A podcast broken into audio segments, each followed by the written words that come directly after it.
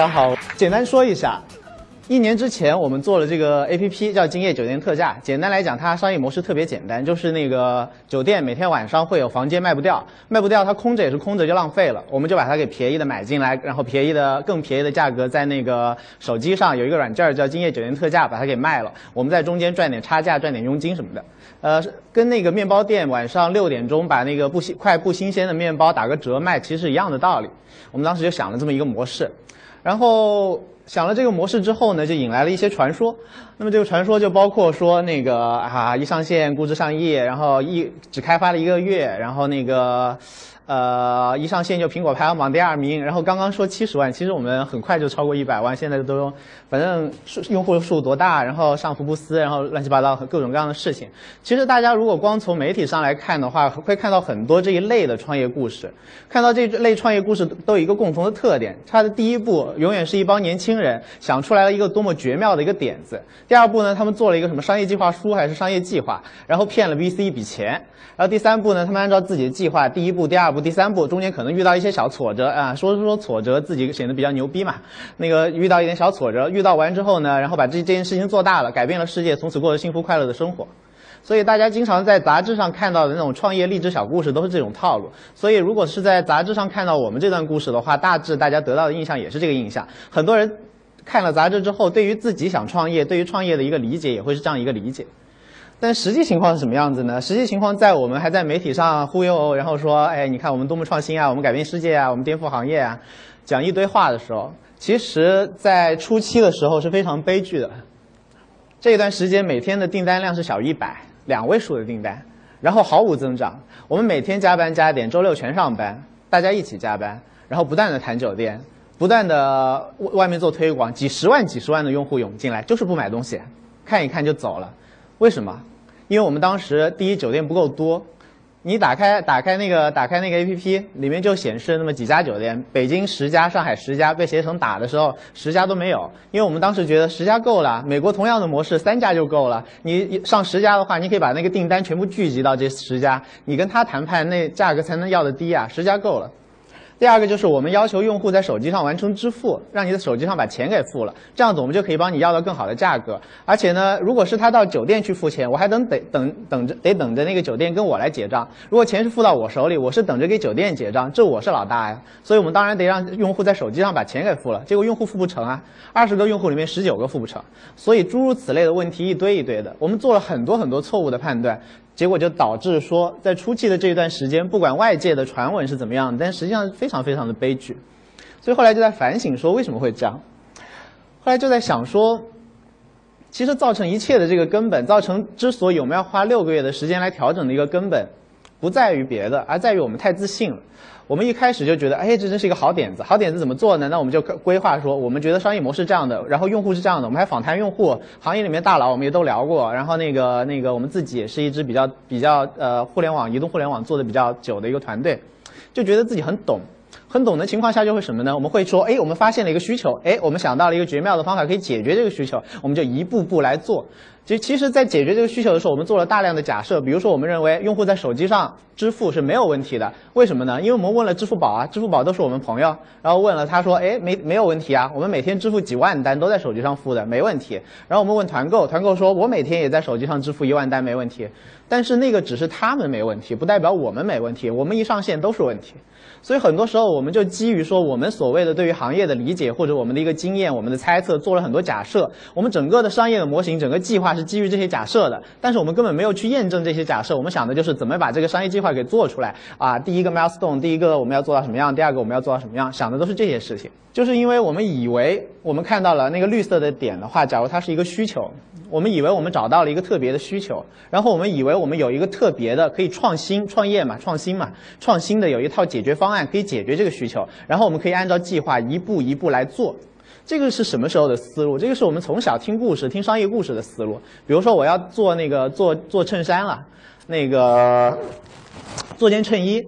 那衬衣厂的话，其实中国有无数的做衬衣的厂。那其实一个做一个衬做一件衬衣，呃，我要做衬衣厂的话，我就找一个熟的人过来，问他说，哎，你以前在衬衣厂做过，你把一家衬衣厂从零做到过做到过每每年产值，比如说几个亿，那我就问他好了，他知道我要我告诉他我要做多大的产能，然后呢，那个我每年要出多少衬衣，要什么质量的，他自然会告诉我你要买什么生产线，你要招多少工人，工人要招什么样子的。因为这些事情，这个需求是已知的，穿衬衣的需需求是已知的，对衬衣的要求这个需求也是已知的，然后做衬衣的方法其实也是已知的，大家都试过无数次了。所以在这个世界里面，传统的那个创业的世界里面，大部分的事情是用已知的解决方法解决一个已知的需求。所以在这个时候，我们往往考虑的事情是。怎么样去执行这个计划？定义好需求，定义好目标，然后找好一条路，然后一步步去做，这是传统的做法。但是我们把这一套，我们很愚蠢的把这一套用在了互联网上，在早期的前六个月里面，我们把这一套用在互联网上，我们来定了一个商业计划，说，哎，我们第一步做什么？第二步做什么？第三步做什么？结果就把自己带坑里了，因为那些计划都是基于一堆的假设，而那堆假设是错。真正的情况的话，我想给大家就是讲一讲我的一个对创业的一个重重新的认识，就是，如果是你在创业，而且你这个创业里面是有创新的话，其实很多东西都是我们猜的，千万不要太把自己猜的那个计划、那个对市场的理解太当回事儿。很多很多时候，我们的目标、我们的目标用户的想法都在一团迷雾当中，我们根本不知道他们的需求是什么，我们根本不知道他在想什么，我们根本不知道他会不会用手机来付这个钱。我们完全不知道，一定要心里面想的是，我不知道这件事情。我们当时就是因为太自信了，所以上手就要用户说：“哎，你在手机上付钱，我们都没付钱，没问题啊，那你应该付钱没问题。”所以说，首先我觉得我们就是要承认说，整个的市场是在一团迷雾当中，我们也不知道要往哪个方向去走。那么在这个迷雾当中，我们怎么样才能找到真正的需求在哪里，解决方案在哪里？那么大家想到第一第一步，肯定就是说，那我们就仔细做研究。找准地方再下手，找得准吗？找不准的呀。你在想，我们当时的话，我们是是做电商，呃，比较资深的一个团队，然后行业里面旅游行业里面的大佬，我们全部问了一个遍，然后包括中国、美国的全部都聊过一遍，然后包括那个用户调研，我们做过很大量，有用吗？没有什么用啊。很多时候你在做一件创新的事情的时候，市场给你的调研的反馈本来就是错的。因为如果市场你问几个人就能问出来说哪条哪个需求是存在的，哪条路是通的，这件事情早就被人家做掉了，不会轮到我们来做。如果这个事情市场不仅仅被证明是可行的，而且是个大市场，它一定被巨头做掉了，更轮不到小公司来做。是啊，所以不，所以直接想通过说我是聪明才智，我找到这条路，跟赌命是一样的道理。而且更惨的一点就是，如果我们做的调研越深入，其实我们会越自信，越会把所有的精力、所有的资源都往这个计划里面砸，因为我们肯定没问题啊！我已经问过一千个人了，所以在这样的话造成的危害也就更大，你以后就越难收收收手，把自己变得像一个大公司一样，很难掉头。那么另外一种创业公司经常做的方法就是说，好，那你说不要调研嘛，我们不要听用户怎么想，我们要创造，我们要发现，那我就乱走，我先做一个相册。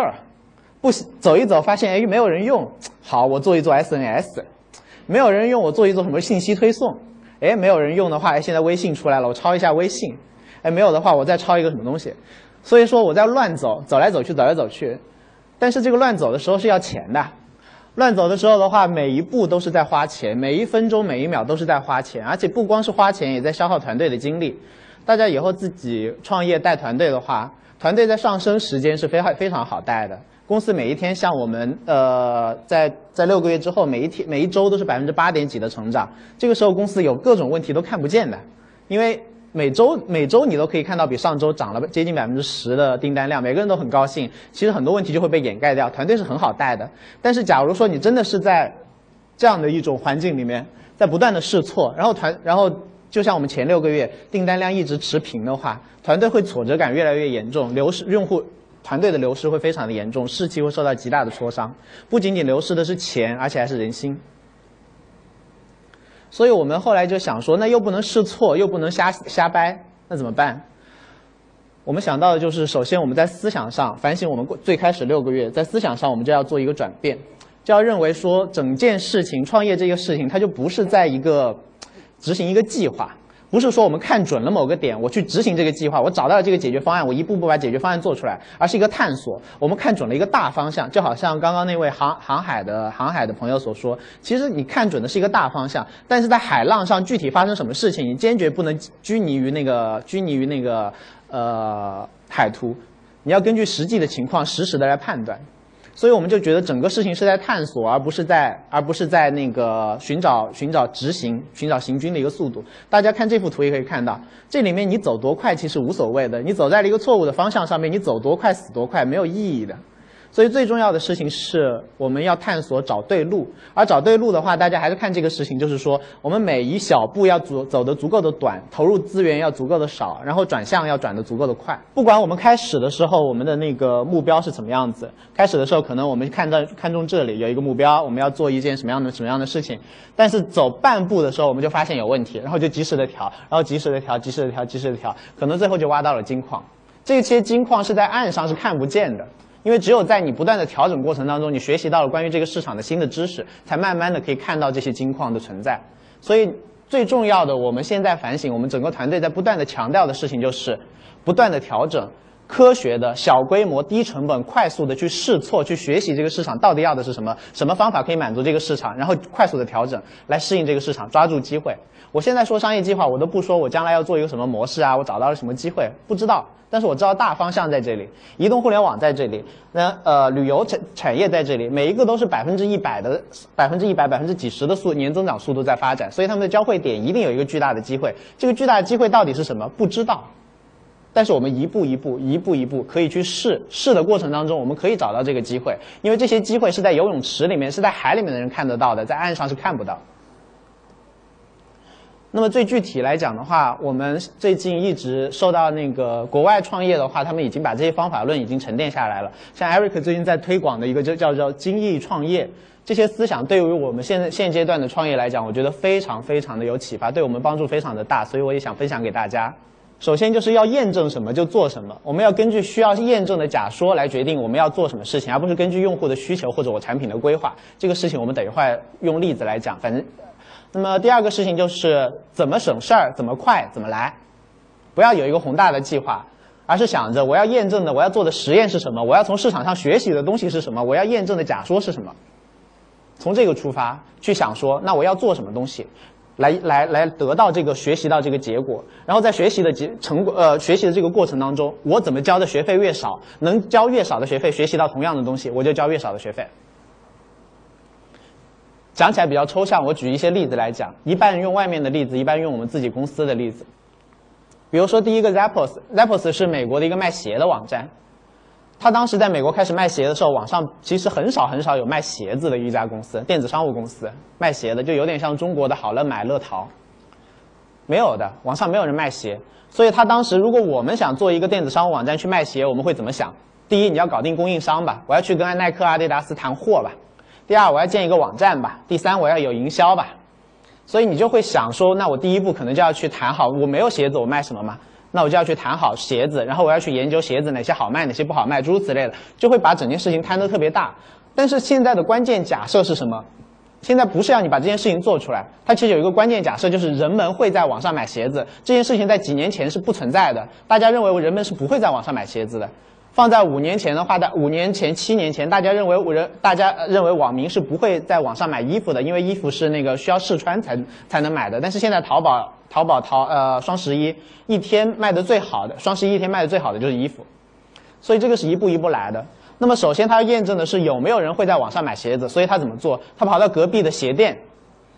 然后一张张把那个鞋子拍照拍下来，跟那个鞋店讲说：“哎，你这些鞋子都有货吧？有货的。”那如我把这些照片放网上去，如果有人买了，我就到你这里原价买，我原价卖掉，好不好？哎，那当然好啊，你原价买。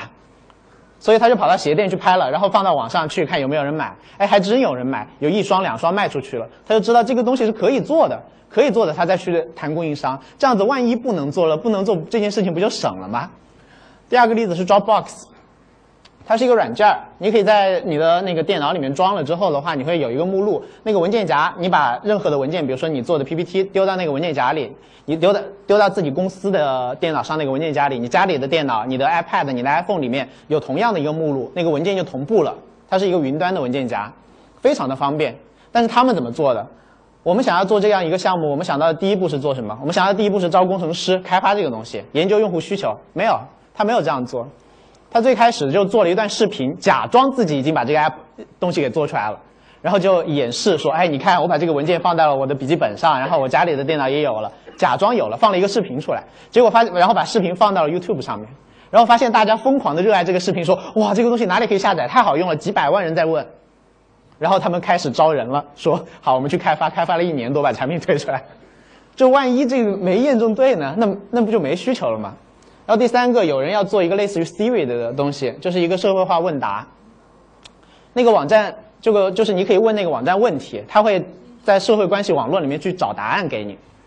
那么你会去想说，这个东西要做，那那需要找算法工程师啊，那要搞高科技啊。他会想，不对，我们这个东西是人工智能，什么东西比人工智能还智能？就是人的智能。所以他们开始什么算法也没有做，他在后面请了四个人坐在那里。你问问题，因为开始大家如果真正创业就会知道，一开始不会有你想象的什么门庭若市这种情况的，一天来三两只小猫了不起了，你请得四个人在后面坐着，前面有人问问题，人在帮他回答，人在帮他搜搜索资料，最多就慢一点嘛，比机器，人搜索的人工智能理解的你的语言都没理解对，人做的反馈你都不满意，那我去花了什么几十个亿投入，我做一个人工智能的有用吗？没用啊，所以这边这这件事情后来试出来没用就没不做了。那最后一个例子的话，那个 MVU，大家可能会担心说，这个东西假如说我做的质量不够好怎么办？质量不够好，但是你不知道用户需求的时候是没有办法定义质量的。就比如说那个 MVU 是一个三维，是大概十年前的一个三维的一个社区，有 3D 小人儿，但是他们 3D 小人有一个弱点，就是不能移动，不能动。可能有人会想说，那边有个美眉，我要过去移动我的那个头人像去跟她聊天儿，这个做不到。他们当时就想说，那要开发这个走路的功能很难啊。他们怎么做的？他们就让这个人原这个张图片原地消失在那边出现，做的够狠吧？然后他们自己都很不好意思，觉得别人家的那个人都是那个动重力都做得很好，就可以一步一步走过去。我们家就只能这么丑，就一张图片简简单单消失。结果他们年末收到的最多的表扬信就是表扬这个功能，说你们的瞬间传递功能做得太好了。因为用户想要的是什么？用户想要的是那边有个漂亮美眉，我要跟那个美眉去聊天。用户想要的是结果，用户根本不在乎你看这段动画，看他觉得这段动画烦死了。所以在你不了解用户需求的时候，你去定义质量是没有意义的。怎么快，怎么省事，怎么来？赶紧把这些需求给假设给验证掉。所以对于今夜酒店特价来讲，我们也是犯了很多的错误在前六个月，但是后期我们就不断的开始用这个思想来来测试我们的整个网站、整个 APP。所以从宏观上来讲，如果我们要用这个理念来验证的话，比如说我们要验证今夜酒店特价这概这个概念是不是吸引人，我们就应该说一个月开发就把这个产品推向市场。像去年我们八月份开发，九月份就推向市场，果然一炮而红。虽然那些红了带来的用户都没有转化，因为我们产品做的太差，但是证明了市场对这个是接受的。我们之后可以投资源，万一投到市场也不红呢，那我们就可以不用投那么，比如说你开发一年它也不会红啊。所以那时候精力就可以省下来，就不用做了。那么，比如说，我们如果要考虑说要有多少家酒店才能满足需求，我们现在的考虑就是说，我们可以接多家 OTA 的库存到我们网站上。我们来北，比如说北京，我就放一百家；上海我就放五十家，然后有些地方我就放三百家。我来看哪个哪个区域的酒店转化率高，我就做，我就在那个区域的话，我就放这么多家酒店，这样子来进行各种各样的测试，这样子会更做得更好一些。比如说，用户是否接受预付，这是我们早期犯的一个错误。用户是否接受预付？我们有一个逻辑，就是说我们可以谈两百家酒店，跟他们谈那个预付账款的一个合同，然后这样子，然后是把这些酒店放到我们的 APP 上，每天让用户去选，这是一种方法。但是如果用户不支持预付，那我们这几百家酒店不是白谈了吗？所以有更简单的方法，就是直接找一个预付供应商，哪怕它贵一点，我自己贴钱卖，因为一天也没有多少单嘛。大家刚刚看到说早期的时候，我自己贴钱贴在里面，我来看。我一五百块买的房间，携程上卖七百块，我再自己贴两百块，我贴到三百块，看有没有人买。这样子都没有人买的话，说明预付这条路不通，我就省了那谈两百家酒店的这个时间了，我就根本不需要去谈了。所以很多时候我们现在做事情，我不细讲了。后面很多事情的话，就是采用说，我做这件事情，我想做一某件事情了，我不会先去做它。我们会考虑做成这件事情，我们整个计划的基础有哪些假设是没有验证过的，然后我们会想验证这个假设，我们需要做哪些事情，然后怎么样可以多快好省，最省事儿，最不投入资源，最投机取巧的把这件事情给做成，然后我们就用这种方法先把它给做了，然后看，哎，可行，那我投资源去做，不可行，我把这笔钱给省了。采用这样的方法的话，我觉得对于大家的那个创业的思路会更有开拓性意义一点，因为很多时候。市场并不像我们想象的那样，说有一个目标，我们要冲着目标去走，而是在不断的探索当中去发现的。只有当我们每一步都走得足够的谨慎，然后不断的学习这个市场的反馈，我们才真正能够说，我们在这个海里，我们懂得比岸上的人多，然后金矿一定在最后会属于我们。我们最终一定会把一个不靠谱的计划，慢慢的调到靠谱的方向上。然后最后，不管是改变世界也好，赚钱也好，实现自己的心灵理想也好，这个样的创业才是成功率至少是更大的。谢谢大家。